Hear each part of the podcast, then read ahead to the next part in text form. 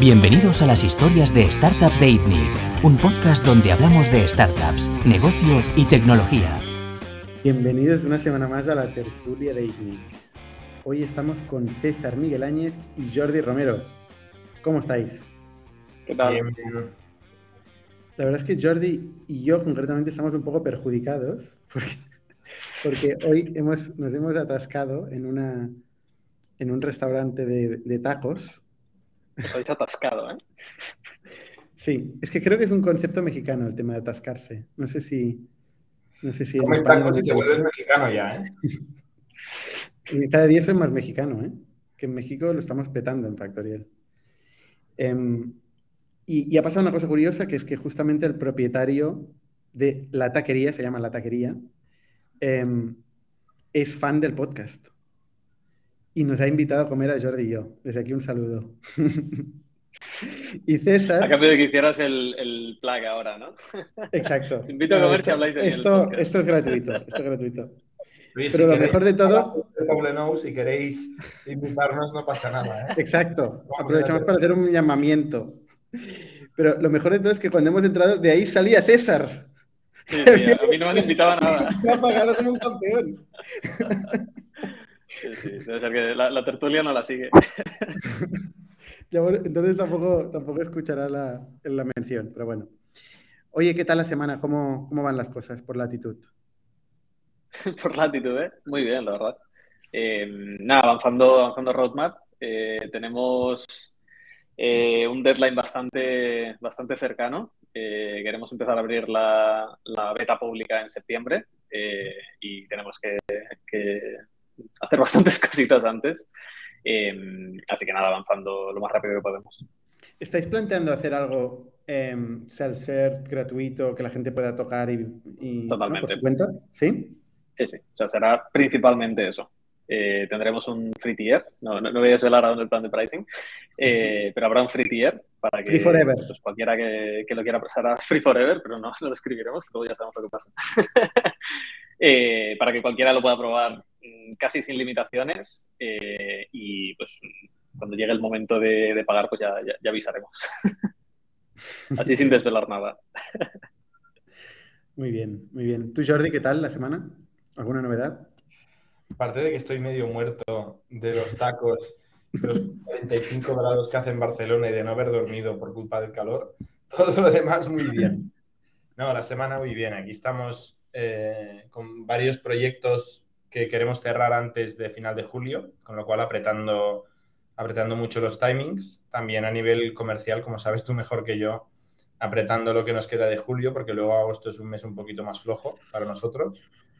Y el resto, pues estamos en mitad de quarter, ¿no? Nosotros tenemos una cadencia de quarters y, estamos arrancando quarter en realidad. Con lo cual, pues, todo en marcha, pero no estamos todavía entregando la mayor parte de cosas que tenemos que entregar en septiembre.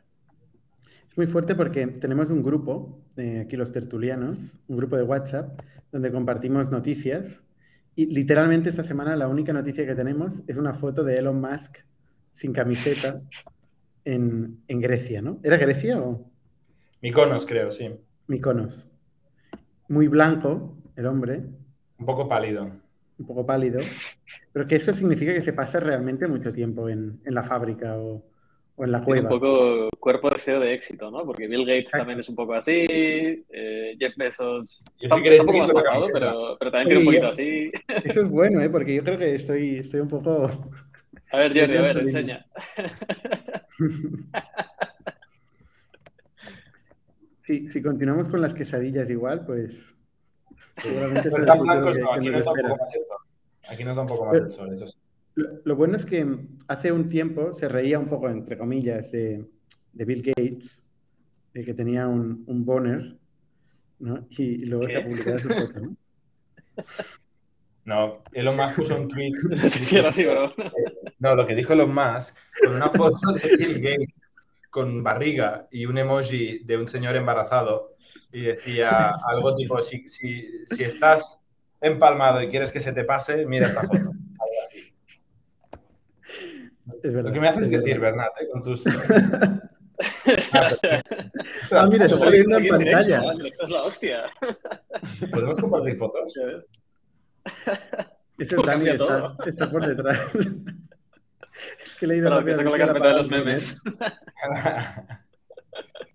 bueno, a ver, más novedades. Más novedades de, de estos días. Bueno, estamos en, en pleno Tech Winter, que yo me pregunto, oye, en estos momentos, toda esta peña que trabaja en VC, ¿qué hace?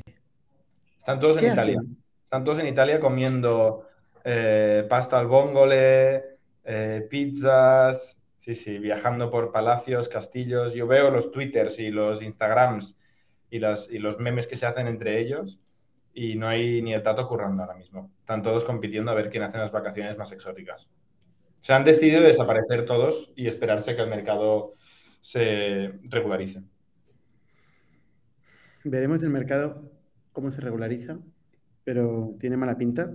El BCE acaba de anunciar la mayor subida en 22 años del Euribor, em, intentando frenar la inflación a la desesperada. Veremos dónde nos lleva esto. Es curioso porque se dice que en Estados Unidos se ha parado bastante más la inversión que, en Europa. Que en Europa fondos han seguido invirtiendo casi como si no hubiera pasado nada. Eh, de hecho, vi, un artículo en TechCrunch, eh, pasa que era de pago y no, soy miembro, eh, pero el titular era casi incendiario, ¿no? Decían que en Europa no nos hemos enterado de que hay, de que hay una crisis económica mundial. Es verdad, ¿eh? O sea, yo veo que al menos en tech y en, inversión, eh, Venture Capital, parece que los fondos europeos están todavía bastante más activos que los americanos. También es verdad que el, BCE parece que está reaccionando más tarde que la Fed, eh, ¿no? O sea, vamos un poco a remolque.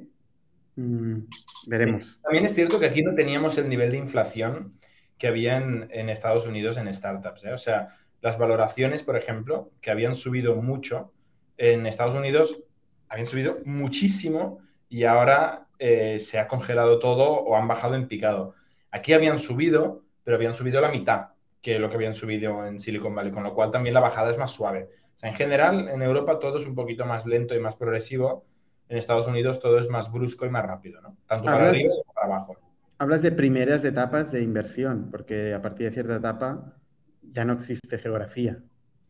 No, también, ¿eh? O sea, yo también lo que, lo que veo con, con private equities y, con el sentimiento de inversores que conozco, son más radicales en negativo los americanos que los europeos ahora y eran menos flipados los europeos que los americanos antes. ¿sabes? O sea, el, movimiento es un poco más suave. Esto siempre, yo creo que siempre ha sido así. Sí, no había tanto a corregir aquí. También había a corregir, pero no tan, no tan agresivo. Oye, voy a pedir a la audiencia si tenéis preguntas hoy. Eh, podéis publicarlas cuanto antes, porque como os he dicho. No por nada. No es por nada, ¿eh? pero el guion es una foto de Elon Musk sin Este es mi guion de hoy. Por cierto, no sé si habéis visto eh, que hemos publicado un vídeo de una especie de debate, discusión entre las consultoras y las startups. ¿Alguno de los dos ha visto este vídeo? No, ninguno de los dos. Perfecto. ¿Tú lo has visto? bueno, yo sí que lo he visto porque estaba en el vídeo. Ah, pues cuéntanos. Ah. No, pues, pues, pues, eso, ¿no? Hablábamos con Joseph Hellman eh, y Javier Andrés de Etiquetea eh, y discutíamos de la diferencia de trabajar en una startup versus trabajar en una consultora. Y, y es curioso porque cada uno aportaba sus argumentos eh, y después de ver el vídeo, la gente de la consultora se veía reafirmada en que estaba en el sitio adecuado y la gente de las startups se veía reafirmada en, que estábamos en el sitio adecuado. ¿no? He hablado con varias gente y, la gente lo veía así. ¿no? todos han ganado. Como hay sitio para todos en esta vida. Eh, ¿Vosotros por qué, por qué, estáis en una startup y no en una, consultora? ¿Tú, César, estarías en una consultora? ¿Trabajarías en una consultora? Yo trabajé en una consultora. Eh, es verdad. duré siete meses, ocho meses. Em, pero no, no, no creo que. bueno, no lo sé. César, te rescaté ahí. bueno, a ver, yo estaba ya de salida también, ¿eh? pero bueno. Ah, bueno. Te llamé yo, ¿eh? es verdad, es verdad, es verdad. Em, no, me, costaría mucho volver a trabajar en, ese tipo de, entorno, la verdad. No, es para mí. al final, estás muy a la merced del cliente, de lo que el cliente quiere. Eh, y sobre todo, a ver, el tipo de consultoría que, en el que yo estaba era, era un estudio de diseño, eh, que dentro de lo que cabe era bastante, bastante bueno. Em, pero al final, pues eso, el, cliente siempre tiene la razón y muchas veces lo que el cliente dice va en contra de lo que el, cliente del cliente quiere, ¿no? Eh, y tú como diseñador te das cuenta de, de lo que quiere el usuario final y el cliente te está diciendo otra cosa, ¿no? Y al final, pues por política, por mantener el contrato, por lo que sea, se acaba haciendo lo que, lo que el tío al otro lado del teléfono eh, quiere que hagas y punto. Y no sé, este, este, rollo no, al menos para mí no, no era. Yo eh, prefiero estar más en el barro, estar hablando con el, con el usuario efectivamente eh, y construyendo productos de esa forma. ¿Tú, Jordi? ¿Qué piensas de las consultoras? Yo hacía consultoría, como sabes muy bien, no como empleado de una gran consultora, sino como, como freelance, ¿no? Un poquito mi, mi pequeño tinglado. Sí, pero no tiene nada que ver, ¿eh? O sea, trabajar como freelance, todavía tienes mucha libertad, tienes mucha influencia en el proyecto final, puedes tener plazo y la orientación que, quieras. A mí lo que más me gustaba de la consultoría, que me encantaba, era eh, no, no hacer un roadmap o unas especificaciones que te llegaban de algún project manager y tal, sino ir ahí al, al problema, ¿no? Y sentarse con el cliente y, entender qué problema tenía y hacerle la propuesta de cómo tenía que ser la solución, en lugar de decir, ¿qué quieres que te haga y te lo hago? ¿no? Y de hecho a mí me, me gustaba mucho la consultoría, yo lo disfrutaba un montón porque aprendía cosas de negocios nuevos. El problema de la consultoría... Porque eres, muy pasional, Jordi. Tú siempre te, siempre te ha encantado lo que has hecho. Es que esto es una suerte, ¿eh? Esto mucha gente no vive las cosas así. Es que yo también lo, lo, vivo igual, pero, hostia, hay mucha gente que parece que siempre se arrastre a lo que va a hacer, ¿no? Es una cosa que nunca entiendo, ¿no? Cuando coges el ascensor un lunes y te dicen, oye, ¿qué tal todo? Y te dicen, pues de lunes. Esta frase sí, a mí me pone bastante nervioso. Nunca la he entendido, no sé cómo reaccionar a esta frase. no sé qué importa el día de la semana, ¿no? no sé. Que, que tampoco son malos. A ti te encantaba. ¿eh? A, ti te encantaba cuando estabas en, en, la consultora que era Romero, Romero Asociados. Exacto, no, JRDV. JRDV, que son mis iniciales del nombre y apellidos, concretamente. Eh, y, y, qué te iba a decir? Que lo que no me gustaba, ¿no? O lo que Pablo Villalba un poco me hizo ver con el concepto de la startup, es que no escala, ¿no? El impacto de lo que haces está muy limitado a, a un problema de un cliente y, y, escalar es malo en consultoría, porque significa que cada vez eres más una carnicería, ¿no? O una fábrica de salchichas, como lo queráis llamar.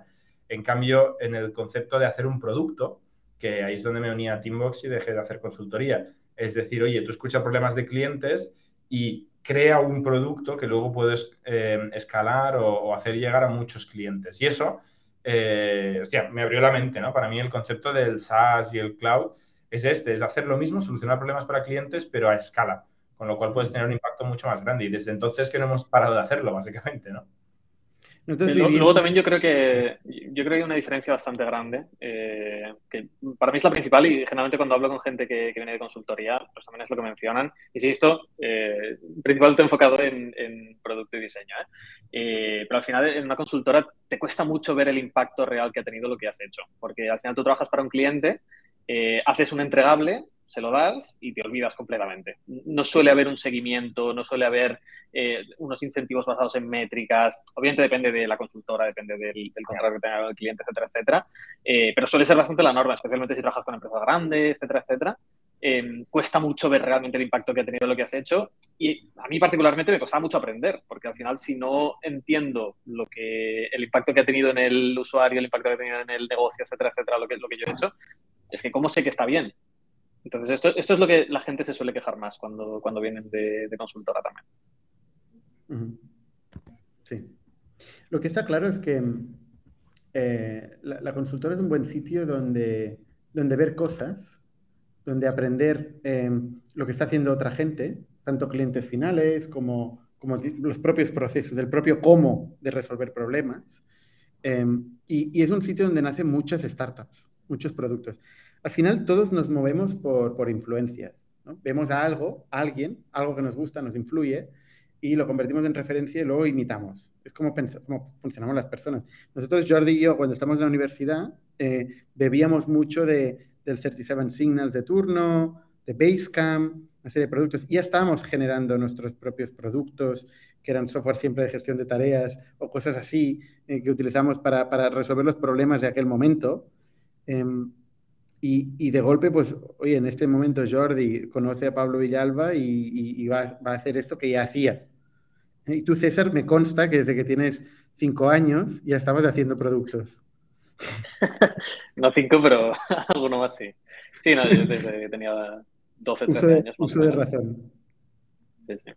Con, con, con, gente de Twitter, con gente de Twitter.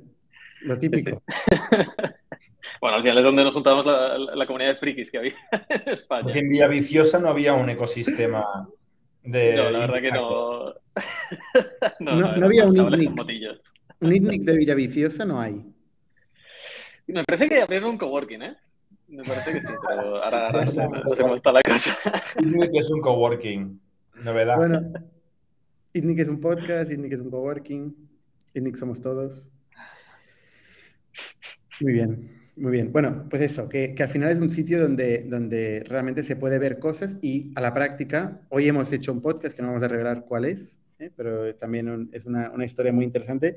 Y otra vez, una, por enésima vez, es alguien que descubre una oportunidad, un producto, mientras hace consultoría. O sea, hay un montón de emprendedores sí. que han arrancado sus proyectos haciendo, haciendo consultoría.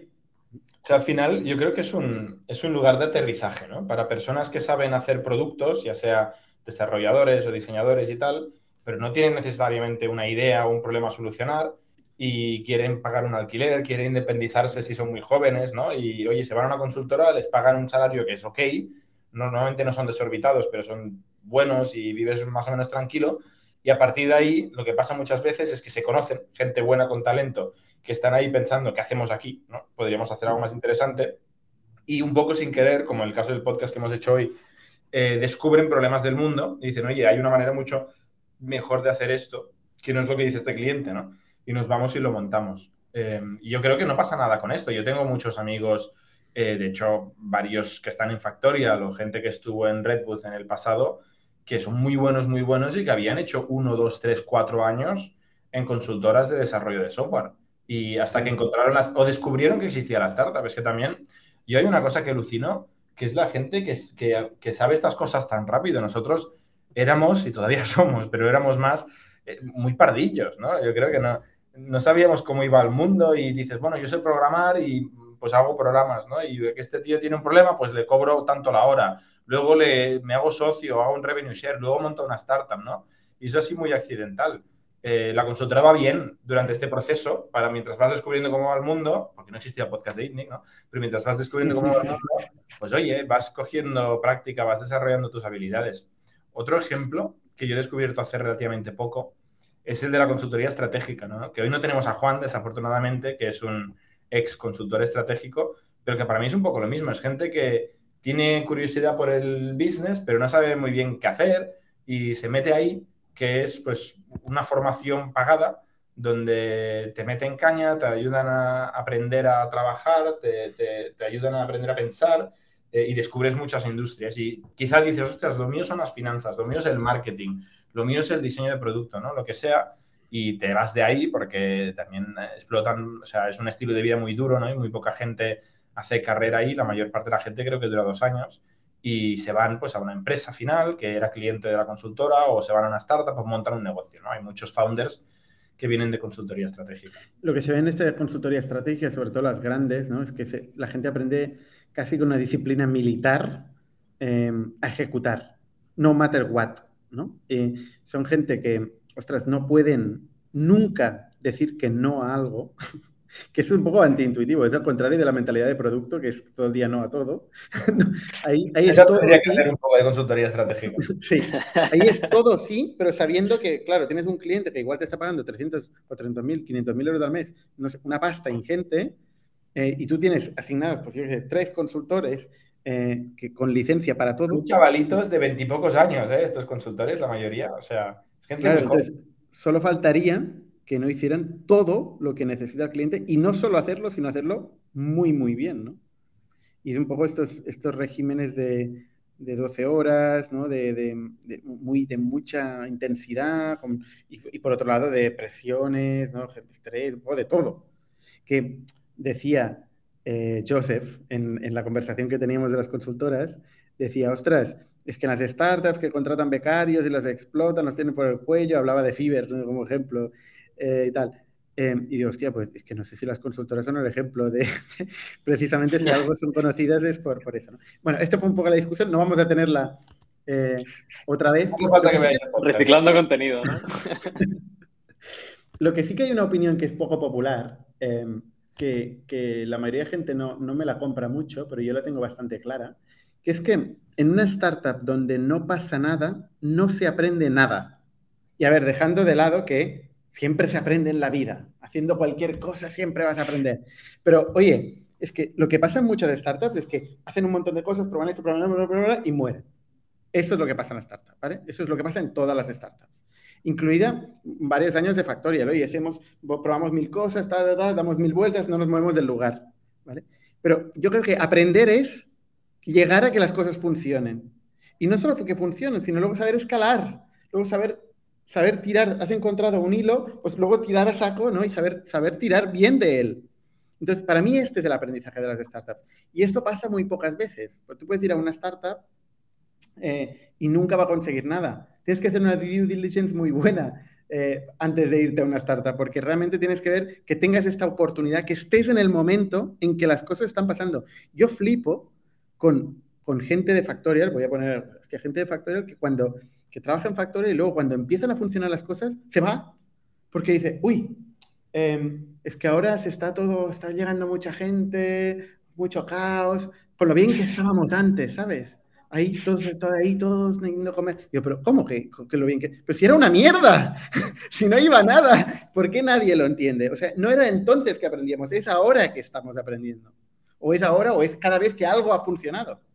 Es vivir las cosas que funcionan y saber ejecutar, saber mantenerse ahí al volante mientras están pasando cosas, es donde se produce el aprendizaje. No sé cómo lo veis vosotros. ¿Tenéis opinión al respecto o, solo hacéis caras? A ver, yo, creo que quizás tiene más que ver con, el perfil de la gente, ¿no? La, eterna discusión de quién construye la startup y quién la escala, ¿no? Eh, yo creo quizás la gente que, construye la startup es la que le gusta pues precisamente este proceso iterativo de probar un montón de cosas nuevas, cambios de dirección, gente que se adapta muy rápido, gente que puede, eh, le puedes echar cualquier cosa y va a conseguir algún tipo de resultado. Em, y es, yo creo que es bastante distinto a, la gente que coge algo funcionando y, lo hace escalar, son, son skills bastante distintas y creo que va bastante de la mano con esto que comentas. Entonces, yo qué sé, cuando algo empieza a funcionar y solamente se hace ese algo, por ejemplo, eh, pues yo entiendo que hay gente que, quizás no es para ellos y se aburran y se vayan. Pero me parece hay gente que parte normal del lifestyle Está hecha para estar en cosas que no funcionan. No, no, no, precisamente al contrario, para encontrar las cosas que sí que, funcionan, pero lo que, lo que disfrutan es el proceso, no necesariamente el llegar a la meta de conseguir que algo, que algo funcione. ¿Tú, Jordi, cómo lo ves? Yo no estoy tan de acuerdo en que no se aprende nada hasta que no hay crecimiento. Em, lo que sí que estoy de acuerdo es que no se aprende nada si no se cambian cosas, ¿no? O sea, hay, se aprende probando. Lo que no puedes hacer es hacer la misma cosa que no funciona durante mucho tiempo. ¿no? Esto es un, signo de no inteligencia. Yo creo que probar, fracasar, probar, fracasar, probar, fracasar, se aprende un montón. Por ejemplo, contratando a una persona que no funciona. O sea, yo he aprendido mucho de malos hires que hemos hecho. He aprendido mucho. Es verdad. Y, no ha sido un éxito, ¿no? No, hemos conseguido eh, avanzar. De hecho, a veces hemos retrocedido con malos fichajes y aprendes para luego poder hacerlo y hacerlo bien la próxima vez, ¿no? Igual que de intentar eh, desarrollar un modelo de negocio que a escala no tiene sentido. o sea, no sé, hay gente que tiene una capacidad de abstracción brutal y, ve Matrix sin hacerlo. Yo veo las cosas haciéndolas, estando ahí en medio y tal. Entonces, haciéndolo, dándome cuenta de que eso no llega a ninguna parte y obviamente redirigiendo, yo sí que aprendo. Yo sí que aprendo. Obviamente aprendes más cuando consigues que pasen cosas, porque cuando consigues que pasen cosas aceleras. Y cuando aceleras tienes más capacidad de probar más cosas, a más escala, con más clientes, con más equipo, con más negocios, con más geografías en nuestro caso. Eh, pero pero lo, que, lo que sí que estoy de acuerdo es, si no se mueve a ninguna parte, eh, no se aprende nada. Lo, hablamos en una tertulia. Las startups tienen que ir muy rápido. Y a veces vas muy rápido en la dirección incorrecta. pero también hay que ir muy rápido en la dirección incorrecta y luego cambiar muy rápido de dirección. Lo que no puedes hacer es... Yo la verdad es que yo, yo el indicador de aprendizaje lo mido en, en crecimiento del revenue, en crecimiento del MRR, en, software de suscripción. Sí, es evidente. Pero si que puede hacer mil millones de cosas que no, no le importan. Pero si llevas al extremo tu teoría y la, y la modelas como si fuera una fórmula matemática, estás diciendo que tú, mientras no has conseguido crecimiento de negocio, no has aprendido nada y que un día, por, por magia, por, por, palabra de Dios, de repente crece, ¿no? O sea, ¿cuál es la razón? Sí, Es exactamente lo que estoy diciendo. Es exactamente. Es decir, si, si día si tú te vas del día antes, todos estos años de, travesía en el desierto, te los vas a comer con patatas. Eso es cierto. no, no, si te vas del día antes. O sea, para aprender tiene que. Ya, pero si has llegado ese día no has aprendido nada. Si tú llegas el día antes de que empiece el crecimiento, no sabes nada. Necesitas el antes y el después para entender acción, reacción. Necesitas acción, reacción. Y a veces. Pero tienes que llegar a ese día. Tiene que llegar a ese día, Jordi. No, no, ahí no hay ninguna duda. Ahí no hay ninguna duda. O sea, el tío que estuvo en, ¿cómo se llama? La empresa que hizo Slack, que hacía juegos antes de hacer un group chat, ¿no? El, que se estuvo ahí dos años haciendo juegos y se fue antes de empezar a hacer el chat, no aprendió nada, ¿sabes? No aprendió nada, porque no se dio cuenta de es un caso un poco raro, ¿eh? seguro, que lo pone, seguro, que lo pone, en LinkedIn, ¿eh? Seguro que en LinkedIn pone ahí. No, es que fue de Slack, de Slack, que es una empresa que se ha vendido por no sé cuántos veintipico billón de tal cuando no aprendió nada, ¿no? Eso, esto es indiscutible. Esto es indiscutible. Siempre aprendes algo. Siempre aprendes lo que no hacer. Porque sabes que no ha funcionado. No, no lo aprendes. En este caso, esta persona aprendió que hacer videojuegos rentables es muy difícil. Y más vale hacer Estando en la playa de Tulum, leyendo libros, también aprendes algo. ¿eh? O sea, que, que, siempre se aprende, claro que se aprende. Pero, oye, encontrar, o sea, esta experimentación para encontrar lo que funciona, para luego poder reaprovecharlo, yo creo que esto es la clave. Y es un poco cuando la gente dice, no, es que se aprende mucho en las startups. No, no se aprende mucho en las startups. ¿no? Se aprende en muy, muy pocas startups que consiguen encontrar un camino para crecer. Eh, y se aprende asumiendo responsabilidad, que esta también es, es o sea, la startup no es nada. La startup es un conjunto de, de personas, que es un porcentaje, no son todas, que asumen responsabilidad y empujan estas aprenden lo que no está escrito. O sea, es, increíble. Las personas que empujan y que, que, asumen responsabilidad aprenden un montón.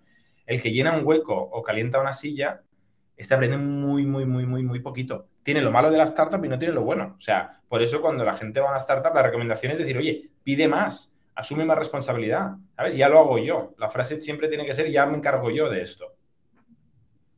Correcto, correcto.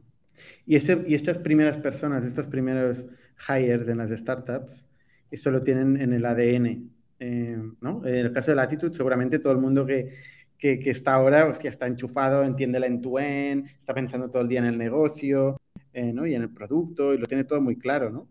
Pero a medida que van creciendo, pues va costando más que, que la gente se siente con esta capacidad de empoderamiento, esta curiosidad de entender todo lo que está pasando, ¿no? porque tienes que, tiene más fricción aprender, tienes que hablar con más gente, pero si la actitud está, da igual el tamaño de la empresa, ¿eh?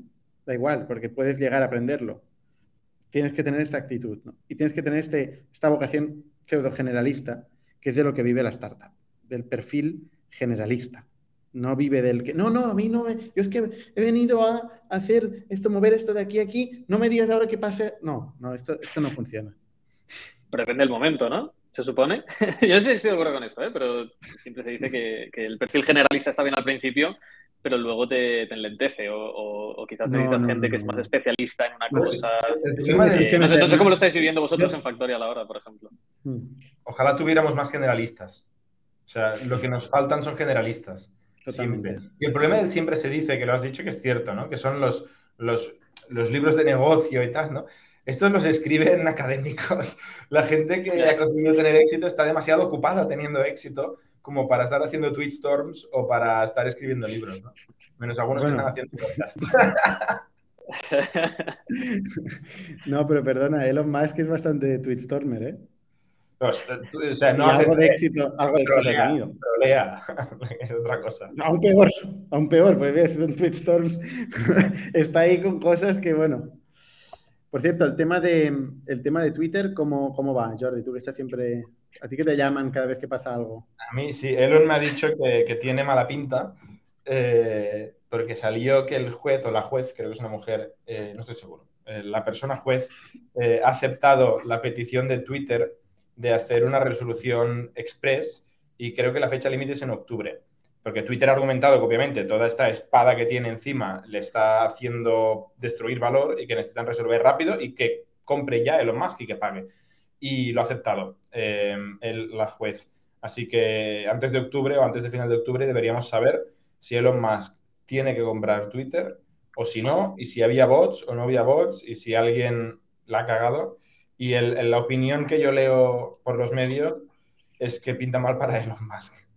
Pinta mal. Oye, se me acaba de ocurrir un, paralelismo divertido con este tema. ¿Sabes a quién le, le pasó algo parecido? Que hizo una oferta en plan calentón y se tuvo que comer la empresa. Warren Buffett. Ah, bueno, más o menos, sí. ¿Ah, esto, fue, esto fue el principio de Berkshire Hathaway. Berkshire Hathaway es una empresa que no le interesaba, pero por una discusión con el CEO, que no sé qué, que yo te compré, que no sé qué, ah. me llevo a la empresa. Y fue el peor error de la carrera de Warren Buffett. Sí. Y, y, y, ahora, ostras, Berkshire Hathaway la reconvirtió en algo que no tiene que ver con el textil. No era un conglomerado capitalista, era una, claro, claro. era una empresa industrial. De eh, molinos textiles. Quería invertir, creo que a 14 dólares la acción, no me, no me acuerdo, ¿eh? pero tipo, y el otro mm. le dijo que a 14.20 después de haber firmado, le dijo que le cambiaba el precio a 14.20. Le cambió los términos. y entonces dijo, bueno, pues ahora sí, ahora, ahora me quedo la empresa. Creo que Warren Buffett era un poquito más racional y más financiero que lo que está haciendo ahora mismo lo más con Twitter. ¿eh? Sí, algo, algo más. Pero oye, que no había este, Twitter. Este valor de la acción de 14 euros que pagó em, Warren Buffett, luego hoy vale más de 300.000 pavos. Sí, que no sé ni si, hay no. Es que es otra empresa. bueno, es la misma empresa. El precio por acción sí, pero bueno, es evidente que el valor eh, que compró y, o sea, los socios de, ese Berkshire Hathaway eh, les tocó la lotería, porque se convirtieron en socios de Warren Buffett de casualidad. Corrijo, 428.585 dólares. Sí, me parece que estaba en contra de los splits o algo así, Warren Buffett, ¿no? Como que tenía, que, no quería hacerlo o algo así. Sí, porque es que le hace ilusión, porque le hace ilusión recordar cada día que estos 14 euros se han convertido en 485.000 euros. También Lo que, pasa es que al ser menos líquido hay menos gente que puede acceder a comprar acciones. Aunque crea una acción pequeña, crea una acción pequeña para poder, poder tradear, sí. Sí, sí. Bueno, Jordi y yo nos hemos leído el libro de la historia de Warren Buffett, claramente yo he comprado acciones de las pequeñitas. de las grandes no. bueno, pues. ¿Las pequeñitas igual... dejan ir a la, a la, conferencia esa anual que hacen o no? Creo que no. Creo que no, precisamente. y es lo que siempre hubiera querido, Jordi. Bueno, todavía tengo tiempo. Lo que no sé si tiene tiempo Warren Buffett. Eso sí, mucho, tiempo. No tiene mucho tiempo. Porque están, están un poco mayores, pero... Bueno, lo que, lo que quería decir con todo esto es que igual pasa lo mismo con Twitter. O sea, de la rabia de haber pagado 44 billones por Twitter, que 44 billones no son 14 euros la acción, pero oye, em, igual lo convierte en la empresa de comunicación más importante del mundo y acaba valiendo 4 eh, trillones. Puede ser. Tengo, o sea, yo tengo mucha, mucha fe en lo que es capaz de hacer este hombre, porque todo lo que hace eh, todo lo que toca es oro, ¿no? O sea, realmente hace cosas imposibles y ha hecho ya muchas como para ver que hay un patrón. O sea, claramente el tío tiene algo, tiene algo en la cabeza que hace que los, negocios muy difíciles funcionen y Twitter es un negocio muy difícil. Quizá hace falta alguien como él. El problema es que si se lo toma en serio o no y se le están vacilando a él o está vacilando él al mundo. Esto no lo tenemos nunca claro con, con Elon Musk. Pero bueno, vamos a ver. Lo que tiene es capacidad, tiene visión de negocio y capacidad de ejecución a tope. Y capacidad de trabajo, ¿eh? O sea, se curra. Donde está Elon Musk, se curra. Que eso es lo que creo que le da más miedo a la gente de Twitter. No sé, ¿eh? no sé si hay alguien en la audiencia. Twitter yo creo que tiene una cultura diametralmente opuesta a Tesla en ese sentido, ¿no? O a SpaceX. Claro. Claro, claro. De hecho, el que tuiteó la foto esta de, Elon eh, sin camiseta Em, él luego respondió haciendo alguna coña, no me, acuerdo qué respondió, pero dijo, por cierto, ya vuelvo a estar en la fábrica. Sí, lo vi. claro, es, para él esto es demostrar que está currando, pero yo no sé cómo lo demuestra con todos sus tweets, pero bueno, eh, para él es clave, ¿no? Bueno, oye, más temas. ¿Más temas? ¿Tenemos más temas? Netflix. Bueno, habíamos hablado un poquito de Netflix. Eh, está sufriendo un montón, ¿no? Se ha publicado ahora que ha perdido un millón de sus. No, un. Un millón, un millón. Ah, vale, vale. Sí, ahora tampoco es tanto, tampoco es tanto. Me congela. Un millón de 220. Pero el tema es que va para abajo. O sea, ya no es que no sea tanto, porque es cierto que en porcentaje es pequeño, pero, pero no está creciendo, está decreciendo en cartera de usuarios, ¿no? Eh, el, precio de acción de Netflix ha vuelto a niveles de 2017, diciembre de 2017, muy bestia. Eh, ha bajado 3x desde su máximo, que fue a finales del año pasado, en noviembre del año pasado, creo que lo he mirado antes. Ha bajado de 600 y pico a 220, de 690 a 220 el precio por acción, dólares. Y, y están decreciendo cartera de usuarios. La calidad. Hay que decir, Jordi, que ha subido el revenue. ¿eh? O sea, ellos esperaban que hubiera una caída más grande, sí. de más de 2 millones, de hecho, y ha caído solo un millón, eh, y seguramente ha, y ha subido el revenue un 9%. O sea, están haciendo un, repricing, están haciendo un poco un estudio de toda la cartera y haciendo ver cómo... Sí, se ha intentado también monetizar el tema de sharing passwords, ¿no? He leído. Porque esto es un problema para ellos y, seguramente por eso han llegado al límite de los 220 millones. ¿no? Sí, están empezando a exprimir en compartir passwords y en, la capa baja con la modalidad con anuncios, que han hecho un partnership con Microsoft, donde Microsoft va a ser el partner de publicidad para que Netflix tenga una versión gratuita. Y no sé si también alguna low cost con anuncios o solo gratuita, esto no lo sé. Pero bueno, que parece que está un poco en el plato y que crecer en usuarios eh, no parece fácil ahora mismo. Y, no, eh, no son el único SaaS que ha dejado de pensar en el, logo, logo, logo, logo, logo. Bueno, SaaS, negocio de suscripción. negocio de suscripción que ha dejado de pensar en el new logo, new logo, new logo y está empezando a mirar la cartera y decir, a ver, ¿qué puedo sacar de aquí? ¿Cómo puedo optimizar? ¿No? O sea, básicamente pensar en EBITDA versus expansión.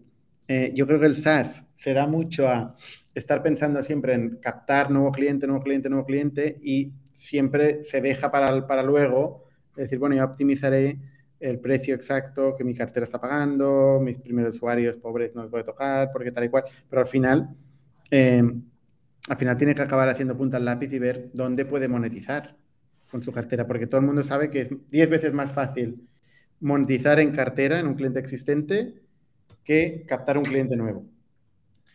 Sí, pero están cobrando 10 o 15 dólares por usuario al mes y HBO aprieta, Disney Plus aprieta, eh, Amazon aprieta, o sea, eh, cada vez su valor es menor en realidad, porque el porcentaje de contenido en streaming de calidad que hay disponible cada vez menos es de Netflix y más es de otras, otras plataformas. Y yo no tengo tan claro que vayan a optimizar el revenue por usuarios y de hecho están yendo al free, es precisamente para meter más logos con un revenue más bajo. Eh, en el caso de Netflix no ha puesto por optimizar el revenue por usuario. ¿eh? Pero bueno, ya veremos, no tengo ni idea de su negocio. Pero bueno, eh, parece que es complicado el momento de Netflix ahora mismo con los números que se publican. Bueno, oye, vamos a, pasamos a la sección de preguntas. Si tenéis preguntas podéis escribir aquí en el canal de YouTube. ¿Vale? Tenemos la cuestión Eternal que, que pregunta o dice, la cuestión aquí es que blockchain no es novedoso. Tenemos la cuestión Eternal que, que pregunta eh, ¿Me he oído a mí mismo? era, yo, era yo, era mi culpa. Ah, vale. Digo, vale.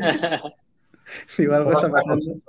Estoy comunicando con el futuro o el pasado. Em, vale, pues em, Jordi, IPFS, tú que eres experto.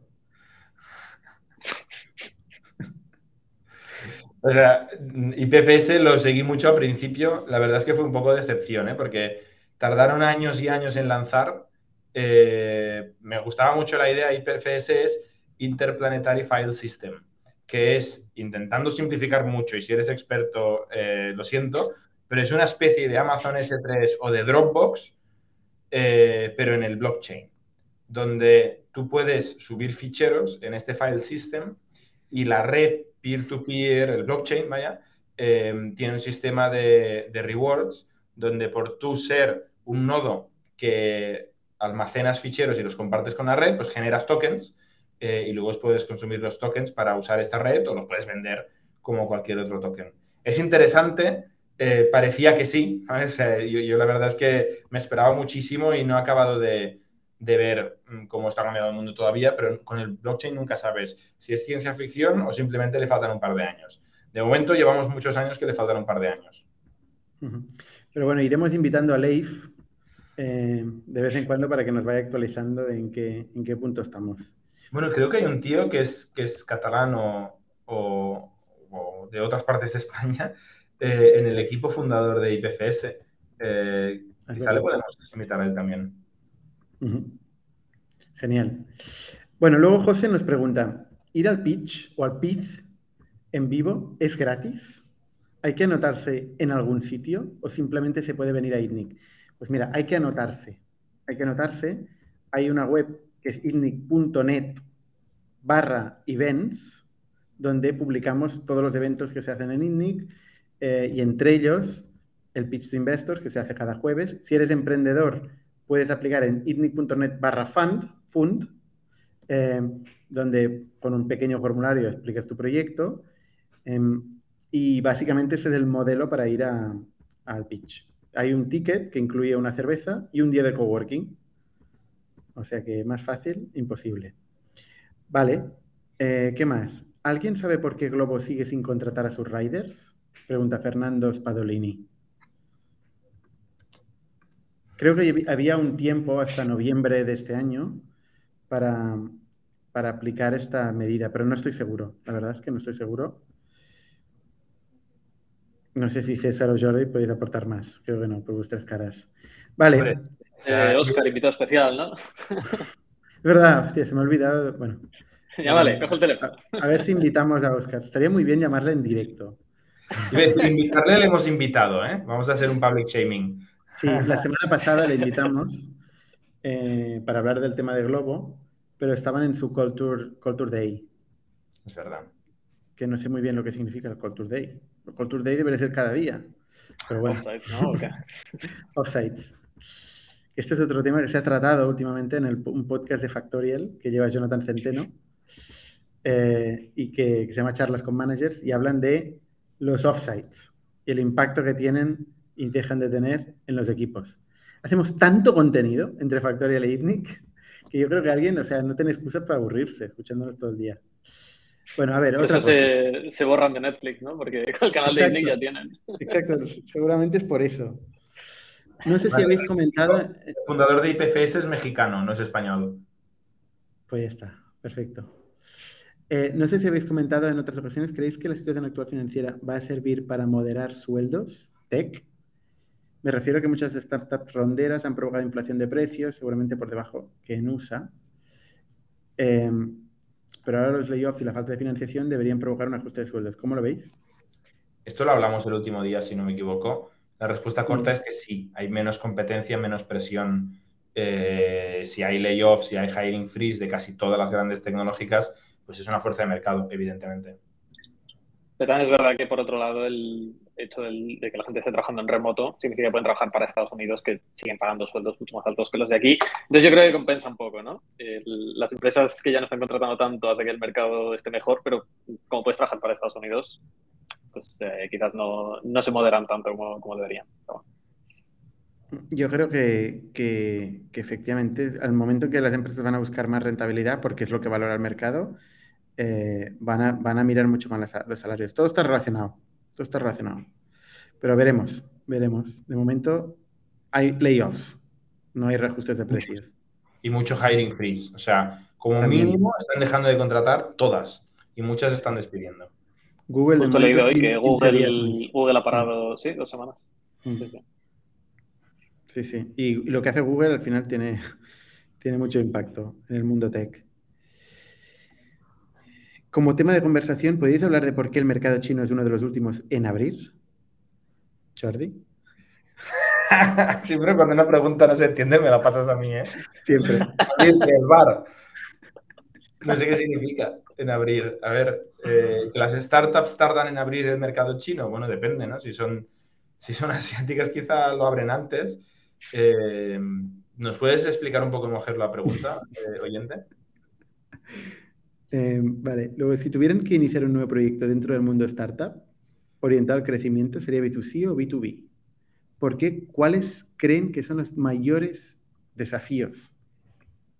Para mí, planteamiento incorrecto de la pregunta. O sea, no, yo creo que las startups no se tienen que construir eh, con... Es que me gustaría que fuera rubia y de metro ochenta y que le gustara el paddle, ¿no? O sea, ¿qué problema quieres solucionar y qué pinta tiene ese mercado? ¿A quién se lo vende? Ese es un problema que tienen personas, que tienen empresas. Eh, sí, pero sí que es verdad que hay... Perdona, César, dispara. Seguramente íbamos a hacer lo mismo. Seguramente íbamos a decir lo mismo, sí. Eh, no, que, ayuda un poco a acotar eh, el número de variables eh, en, las que, que, utilizas para encontrar esos problemas, ¿no? No es lo mismo, joder, me, voy a poner a mirar problemas en el mundo que, hostia, vale, pues voy a ponerme a mirar B2B SaaS, que lo conozco mejor o que me parece un mejor modelo de negocio o, yo qué sé, más, más estable, más creíble, etcétera, etcétera, que el B2C que suele ser más complicado, más random. Eh, no, me parece un mal planteamiento a mí. Eh, yo creo que está bien acotar un poco las fuentes de ideas de esa forma. Yo creo que hay, son tipos de animales diferentes, ¿eh? el del B2C y del B2B. Somos, somos, seres diferentes. O sea, em, yo, por ejemplo, me siento mucho más cómodo entendiendo el B2B y, lo veo más racional. Lo veo mm, soy capaz de entender mejor a mi interlocutor. O sea, el B2C lo veo tan fragmentado, tengo que tener una sensibilidad tal de modas, de tendencias, de movimientos que son masivos y que a mí se me escapan, siempre soy el último en enterarme por alguna razón, que desde luego yo no, puedo ser el que empiece una nueva moda de B2C. Igual sí, ¿eh? pero no, de entrada no no me lo imagino. En cambio, sí que me imagino. B2C no es, perdona, ¿eh? B2C no es camisetas eh, naranjas. Dropbox también es B2C. Google también es B2C. ¿Cuál es el porcentaje de negocio de Dropbox? la eh, mayoría. tienen B2C. Mayoría. ¿La mayoría? Mm, ¿Seguro, Jordi? ¿Este dato? Bastante seguro. lo escuché el otro día y justo me lo pregunté, pero no lo busqué. Em, me, gustaría, me gustaría verlo. Me gustaría verlo, pero bueno, eh, hablando que voy buscando el porcentaje. si lo ha dejado en algún momento, lo ha sido durante la mayor parte del tiempo. Yo creo que lo sigue siendo. ¿eh?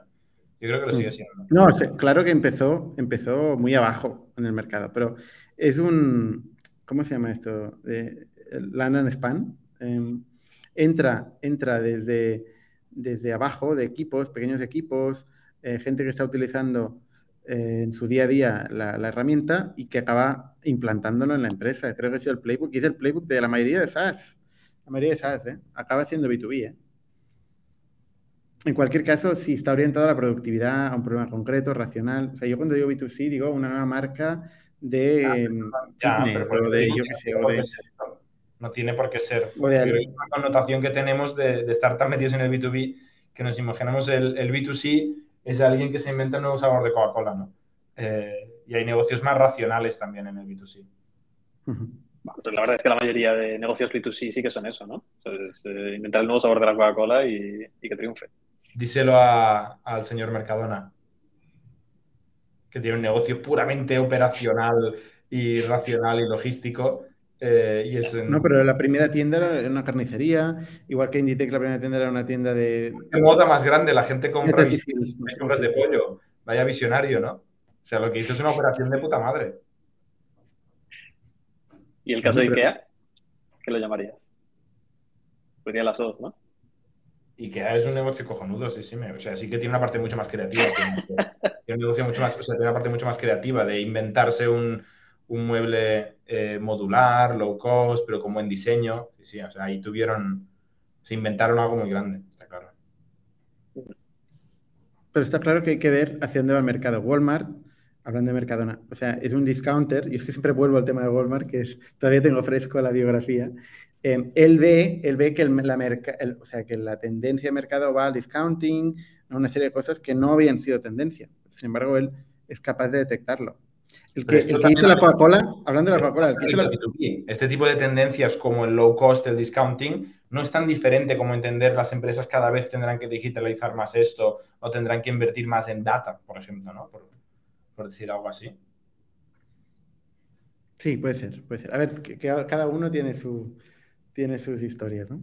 Eh, hace poco leí que la el primer año, Coca-Cola en el primer año vendió 25 botellas. Solo 25 botellas. Y, la historia de Nike también es tremenda, ¿eh? porque es como, es alguien que hace un, un, proyecto de final de carrera, o lo que sea, de, las zapatillas, porque ve que el mercado está cambiando, pero no vende un, un Kiko durante años. ¿No era que importaba zapatillas de China o algo así? De Japón. Sí, sí. Pero quiero decir, ve que hay un cambio en el mercado y lo ve a través de, efectivamente, de este, de este caso de, Japón, de unas, zapatillas... Las Onitsuka famosas, ¿no? Las Tiger. Era esto lo que empezó. Exacto. Exacto, ¿no? Y a partir de ahí las empieza a traer a Estados Unidos, ¿no? desarrollar este mismo concepto. Primero con ellos y luego sin ellos. Pero, perfectamente. Bueno, ¿pueden comentar algún error? Ay, pero ¿me he saltado alguien? Sí.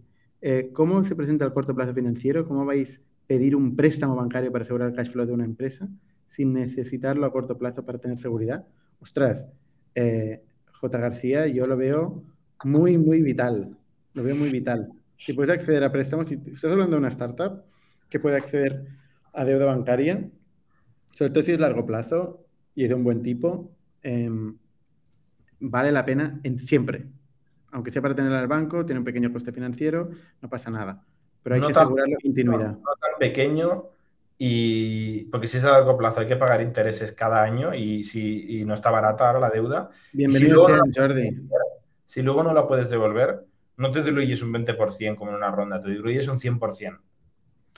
Bueno, pero ahora tú estás hablando de que cómo hacer el uso de estos fondos. Una cosa es, pedir el préstamo. Yo creo que por ah, defecto hay que pedirlo. pedirlo y no gastarlo. Eso. No, no, no. A ver.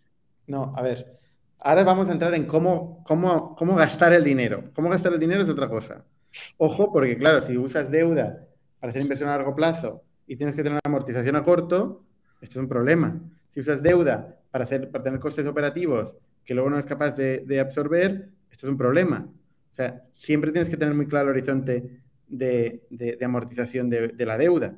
Pero yo lo que estoy diciendo es, sí vale la pena tener dinero para no usarlo para no usarlo, porque vienen tiempos difíciles. Sí, tener dinero en la caja, no usarlo siempre y asumir el coste financiero, estoy de acuerdo. Ahora, si lo quieres usar, si lo quieres usar, cuidado con el riesgo que asumes, porque si tú prevés que vas a crecer X, prevés que vas a recuperar el capital en tantos meses y luego hay una pandemia, hay una recesión, hay, yo qué sé, llega competencia, bajan precios, pasa lo que, lo que sea y no puedes devolver la pasta, te quedas sin empresa.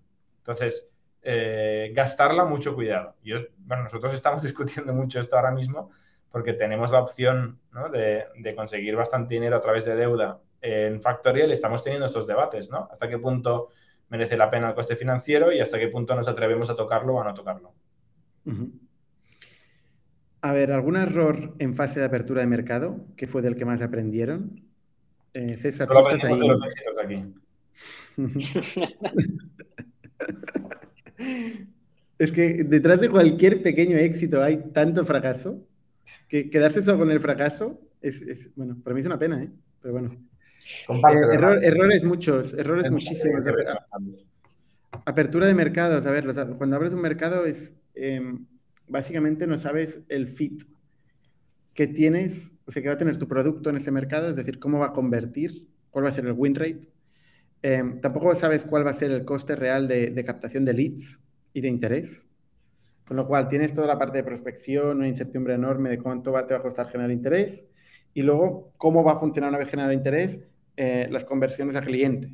Con lo cual tienes mucha incertidumbre y normalmente yo lo que recomiendo en este caso es empezar pequeño y empezar generalista otra vez, ¿eh? con full cycles, vendedores que tengan, que vean tanto la prospección como el cierre, que puedan tener la visión general, producto muy, muy conectado, muy conectado con ventas, eh, esta comunicación constante, ¿no? Intentar imitar lo mismo que pasa en una startup en su, concepción, que es un tío o dos tías que están programando y al mismo tiempo están hablando con clientes, eh, y, que están iterando muy rápido en este ciclo, ¿no? Construyendo el producto con un cliente o con N clientes. Esta, esta, esta realidad. Pues lo mismo hay que hacer cuando se abre un mercado. Y a veces, cuando se abren mercados y hay demasiada estructura, demasiada empresa, se quiere especializar muy temprano y la gente se gasta enormes cantidades de dinero en ineficiencia de, este proceso de, aprendizaje, ¿no? donde realmente cada especialista no está hablando con el del lado eh, y las cosas no pasan, la casa por barrer y, pasta quemada por un tubo. No sé si queréis añadir algo. Sí, se está vinculado. ¿eh? Yo estaba pensando, tres errores eh, que hemos cometido. Uno es ir demasiado deprisa e invertir por delante de nuestra capacidad de aprender del mercado. Otro es ir demasiado lento y no poder aprender suficiente porque no estás tomándotelo en serio, estás teniendo ahí al lado como una cosa a ver qué pasa. No pasa nada si no empujas, hay que empujar, o sea, hay que encontrar ese balance entre tomárselo en serio y no asumir que va a ir toda la primera. Y la tercera es eh, no mandar o no asignar eh, perfiles emprendedores abrir un mercado, ¿no? que es lo último que decías tú de generalistas en el fondo. ¿eh? Es este mm. perfil que se siente cómodo con la incertidumbre, con el riesgo, con que no hay nada, que nada funciona, que hay que hacerlo todo, que hay que hacer desde la administración de abrir la cuenta bancaria, a ir a ver a clientes, a, dar soporte a los clientes, ¿no? Hay que hacer un poco de todo, que es la mentalidad emprendedora. Eh, es muy importante. No puedes meter solo ejecutores, tienes que meter generalistas con mentalidad emprendedora. Y por último, eh, añadiría que cuidado con subestimar los costes de hacer esto, tanto a nivel de, de go-to-market como a nivel de adaptación de producto. Porque siempre pasa, ¿eh? siempre es como, no, no, vamos a abrir este mercado que seguro que, seguro que hay buen encaje de producto y, podemos replicar la máquina de, generación de leads y luego te das cuenta de que es totalmente distinto porque la cultura es distinta, porque en el idioma la tienes que clavar eh, a la hora de traducir el producto, si tienes que traducirlo. Eh, esto no, sé qué me lo pregunté hace poco y es súper importante. En el momento en el que el producto no se siente nativo, esto es un, es un bloque de la hostia para, para, los clientes. En cuanto ven que hay una palabra que no, no, entienden porque es una mala traducción o que un concepto no está bien, eh, bien implementado, pierdes la confianza completamente. De hecho, una de las típicas conversaciones en estos momentos de Tech Winter, con fondos, con sobre todo bueno, con private equity, desde luego, con, con todo, con, gente que se dedica en estos momentos a, a invertir, eh, es qué opinión tenéis sobre la, internacional, sobre la internacionalización. Eh, nos preguntan, ¿no? O sea, ¿qué, qué, qué, intenciones tenéis? ¿Vais a recortar países, los países ineficientes? ¿Vais a abrir nuevos países? Porque se ve muy mal en un momento de, de, de buscar evita, ¿no? Un momento de, de, optimizar la eficiencia, dedicarse a abrir países, porque todo el mundo sabe que ahí es donde palma. Ahí se palma sobre todo abrir grandes países. Abrir Estados Unidos, mucha gente quema grandes, grandes sumas de dinero, ¿no? Por ejemplo. Bueno, eh, aquí, aquí te lo dejamos. Em, Antonio pregunta, Antonio José Rodríguez Estepa pregunta, ¿conocéis alguna startup del sector energético? Sí, o la luz, de Uriol Vila, que es además amigo y socio. Em, Salvador Fábregas pregunta en vuestra opinión. ¿Qué? Te has enfadado. Em, Salvador Fábregas pregunta, en vuestra opinión, ¿los SDR es mejor bajo marketing o sales? Eso es un debate, un debate bueno. Es un debate bueno. Volvemos al generalismo. Ojalá fuera todo uno. Eh, para mí, ojalá fuera go-to-market, todo un departamento go-to-market. Marketing, ventas y tal. Pero es que por temas... Y que hagan el producto, ¿no? Ya sería, ya sería si además hicieran el producto, sería perfecto. Eh, por temas disciplinares, puramente de la disciplina de cada uno, es muy, es muy diferente la naturaleza del trabajo de ventas de, la naturaleza del trabajo de marketing y por eso a veces tiene sentido que trabajen diferente, eh, cada uno en su, en su lado, ¿no? Y pues, no a veces, siempre trabajan diferente eh, marketing y ventas, ¿no? Pero el SDR, el SDR es, es una, una, cosa interesante porque tú quieres que la gente de marketing viva y tenga ownership de los leads que genera dices, bueno, tú generas, vale, generas este tráfico, estos leads, pero ¿son leads buenos? O sea, por ejemplo, el caso de, de Factorial, ¿no? A veces generamos leads y que ni siquiera son empresas. Y decimos, oye, genera todo este pipeline, tienes todos estos leads, y luego llamas y es un estudiante, porque hemos generado un contenido que va enfocado a estudiantes, ¿no? Entonces, ¿quién se come este ownership? Pues por eso las empresas a veces discuten si eh, el, SDR, que es el que llama lead, tiene que estar en marketing o en ventas. Pero y aquí, si te voy a responder con mi opinión particular, porque es un tema que, yo lo he pensado bastante, em, si, lo que, si lo que te quieres ir es a montar un departamento de alta performance, de alto rendimiento, con, una serie de gente, con un buen ramp up, con un, bueno, eh, con un buen proceso de, ventas, de secuencias, de tal, eh, más vale que te vayas más, que mires más hacia ventas, porque ventas es el que sabe hacer esto bien. Pero al final, sí o sí, tienes que conseguir que marketing y ventas sean mejores amigos. Porque en el momento en que no lo sean, la casa se quedará por barrer. No serán nadie era el objetivo están en un mismo barco, em, con lo cual tienen que trabajar juntos. ¿Y dónde pongas la barrera? Bueno, pues eh, si lo pones eh, eh, en ventas al SDR, entonces tienes que asegurarte que esos SDR hablan cada día con el equipo de marketing, de inbound marketing principalmente, o de outbound marketing, no, de, o de outbound. pero lo que estás preguntando concretamente es de inbound, con lo cual em, el equipo de inbound marketing tiene que hablar cada día con los equipos de SDR. Y dicho esto, depende del manager. Eso voy a decir Depende, mucho de la que tengas, de las personas que tengas. Muchas veces en la empresa tú no haces el organigrama en el vacío. Tú tienes una persona que va sobrada y puede asumir más, otra que va justita y quieres quitarle un poco de peso, otra que tiene una cabeza que le permite hacer mm, tipos diferentes de responsabilidades, ¿no? O sea que no hay, no hay normas eh, en mm. quién reporta a quién y cómo se divide en tal, depende mucho de las personas. Con estos mimbres hay que hacer estos estos. Es una frase que más repetimos. O sea, con el talento que tienes, tienes que conseguir resultados y tienes que conseguir colocar a cada uno donde más valor puede aportar, donde más puede crecer, donde más cómodo va a estar, ¿no? Y eso a veces, pues, mm, tiene pintas distintas, no hay una receta.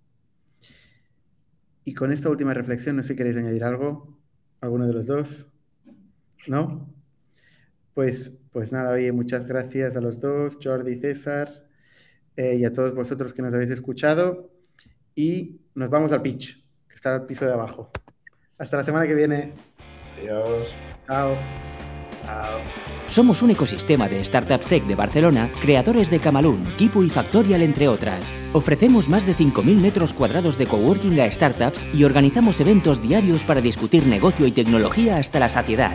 Desde ITNIC Fund invertimos en equipos con capacidad de construir grandes productos y negocios. ¡Te esperamos!